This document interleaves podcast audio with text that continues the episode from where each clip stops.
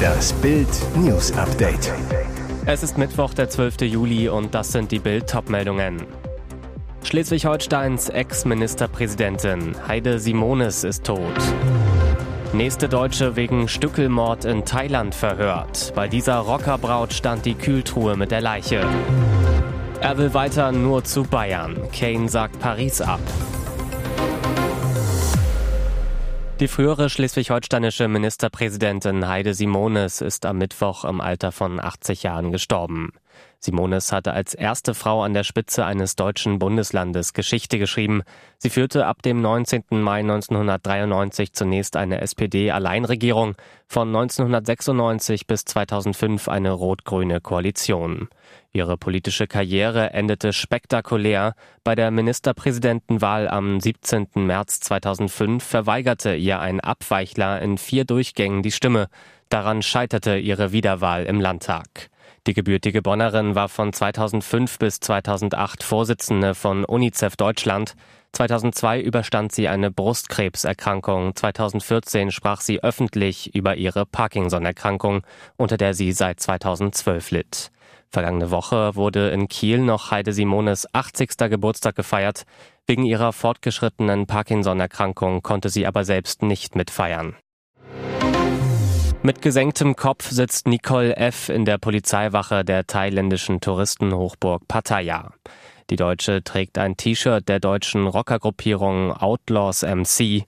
Die Rockerbraut soll mit einem Hauptverdächtigen aus dem spektakulären Stückmordfall liiert sein und sie sitzt jetzt in Untersuchungshaft. Was weiß die 52-Jährige über den Mord am Geschäftsmann Hans-Peter Mack, der am 4. Juli verschwand und am Montagabend zerstückelt in einer Tiefkühltruhe gefunden wurde?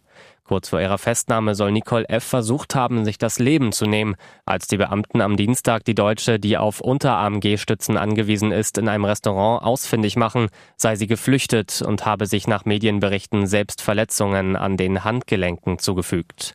Die Polizei hat Schlimmeres verhindert. Die 52-Jährige soll das Haus gemietet haben, in dem die Polizei die Tiefkühltruhe mit den 13 Leichenteilen fand. Nach thailändischen Medienberichten soll Nicole F. im Verhör auf der Polizeiwache aber darauf beharrt haben, vom Mord nichts gewusst zu haben. Nur das Mordmotiv scheint für die Ermittler inzwischen klar zu sein. Geldgier. Es gibt Tage, die vergisst du dein ganzes Leben nicht. Am Mittwoch war so einer für eine junge Mutter. Die Bundespolizei meldet, dass gegen 14.30 Uhr am Bahnhof in Elmshorn die Frau in den Regionalexpress in Richtung Westerland auf Sylt steigen wollte und ihren Kinderwagen bereits im Zug hatte. Sprecher Hans-Peter Schwarz. Sie wollte nun ihr Fahrrad holen und mit in den Zug nehmen, als sich die Türen schlossen und dieser abfuhr. Das Schlimmste war, dass ein acht Monate altes Kind im Kinderwagen war. Ein auf dem Bahnsteig weiterer Reisender half der völlig aufgelösten Mutter, setzte einen Notruf an die Bundespolizei ab. Sprecher Hans-Peter Schwarz, die Leitstelle der Bundespolizei konnte Kontakt zum Zugbegleiter des betreffenden Regionalexpresses aufnehmen, der den Kinderwagen auch fand. Mit Blaulicht und Martinshorn raste eine Streifenwagenbesatzung zum nächsten Halt im Bahnhof Itzehoe. Dort übernahmen die Beamten das kleine Mädchen und Kinderwagen. Ein weiteres Polizeiauto brachte die Mutter zum Itzehoer Bahnhof. Sprecher Hans-Peter Schwarz. Dort fand dann die glückliche Familienzusammenführung statt. Die 29-Jährige war froh, ihr Mädchen wieder in den Arm zu halten.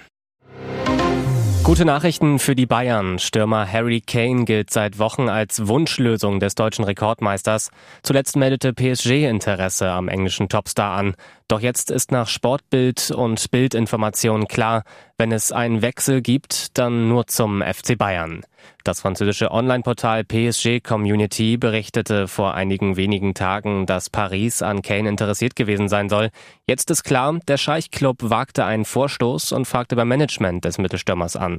Doch die Kane-Seite gab dem französischen Serienmeister klar zu verstehen, dass dies keine Option ist.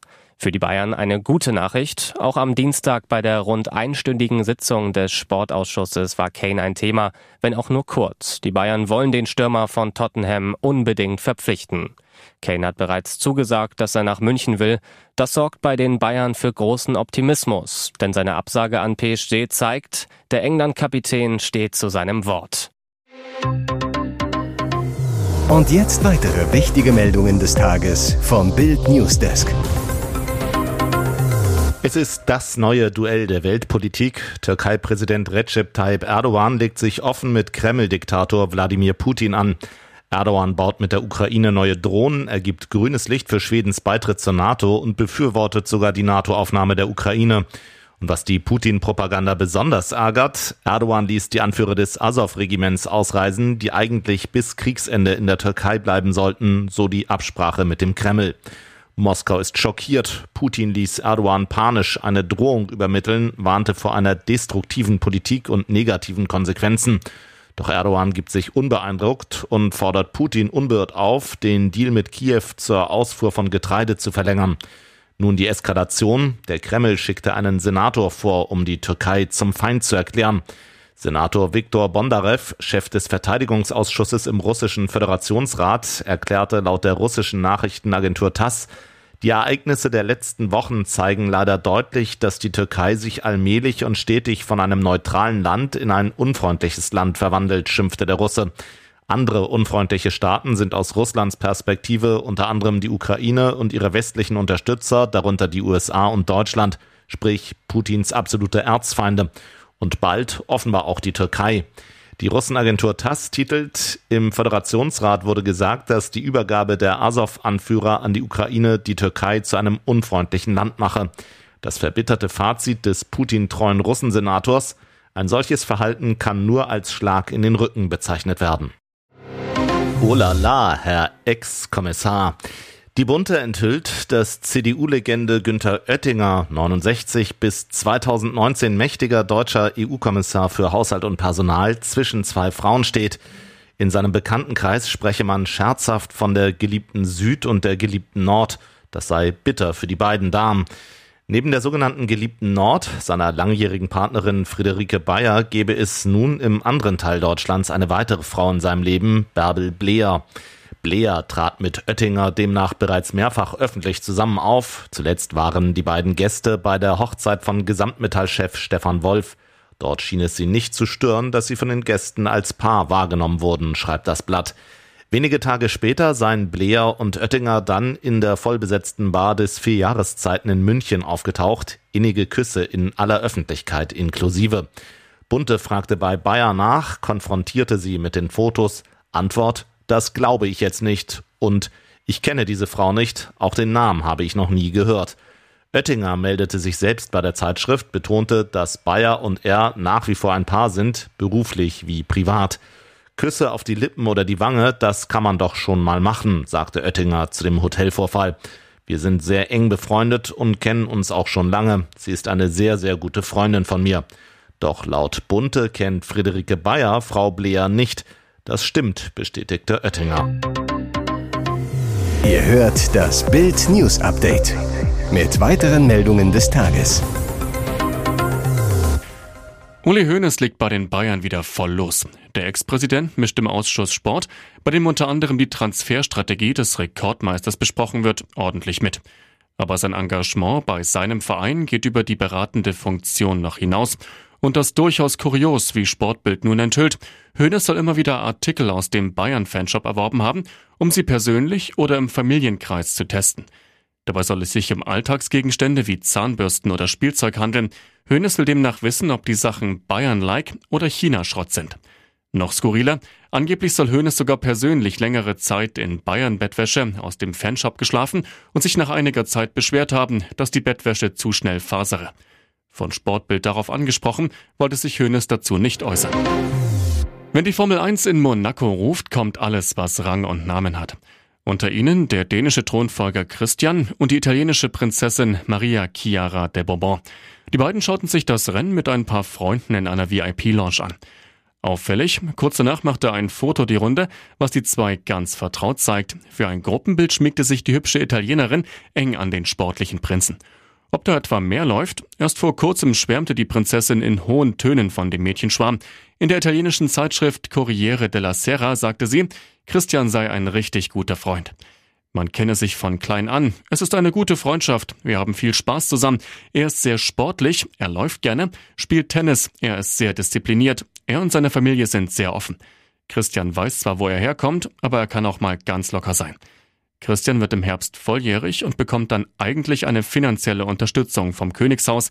Da er aber noch nicht für dieses arbeitet, fordert das dänische Volk, dass er darauf verzichtet. Ob er das machen wird, nicht abwegig, denn mit Glanz und Glamour hat er nicht so viel am Hut. Ganz anders Chiara. Ihren Reichtum genießt sie in vollen Zügen. Auf Instagram gibt sie regelmäßig Einblicke in ihren Jet-Set-Lifestyle und die Luxusleben. Aber wie heißt es so schön, Gegensätze ziehen sich an. Die beiden scheinen sich trotz Unterschiede ziemlich gut zu verstehen. Hier ist das Bild News Update. Und das ist heute auch noch hörenswert. Leslie Van Houten tötete bestialisch ein Ehepaar. Brutale Mörderin aus Manson-Sekte ist frei. Sie war 19 Jahre alt und Schönheitskönigin, als sie in die Fänge des berüchtigten Sekten-Satans Charles Manson geriet. Jetzt ist Leslie Van Houten aus dem Knast freigekommen nach 50 Jahren Haft. Sie sei am Dienstag unter Bewährungsaufsicht entlassen worden, teilte die kalifornische Strafvollzugsbehörde mit.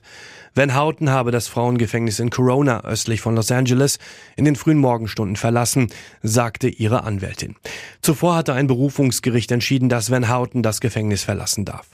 Der Gouverneur des Bundesstaats Kalifornien, Gavin Newsom, hatte sich darüber enttäuscht gezeigt. Gleichzeitig hatte der Politiker erklärt, dass er die Entscheidung nicht anfechten werde. In der Vergangenheit hatte er immer wieder gegen ihre Knastentlassung gekämpft. 1969 war Van Houten am Mord des Unternehmers Lino LaBianca und dessen Ehefrau Rosemary beteiligt. Sie stach 14 Mal auf die Frau ein, während ein anderes Sektenmitglied den Ehemann tötete.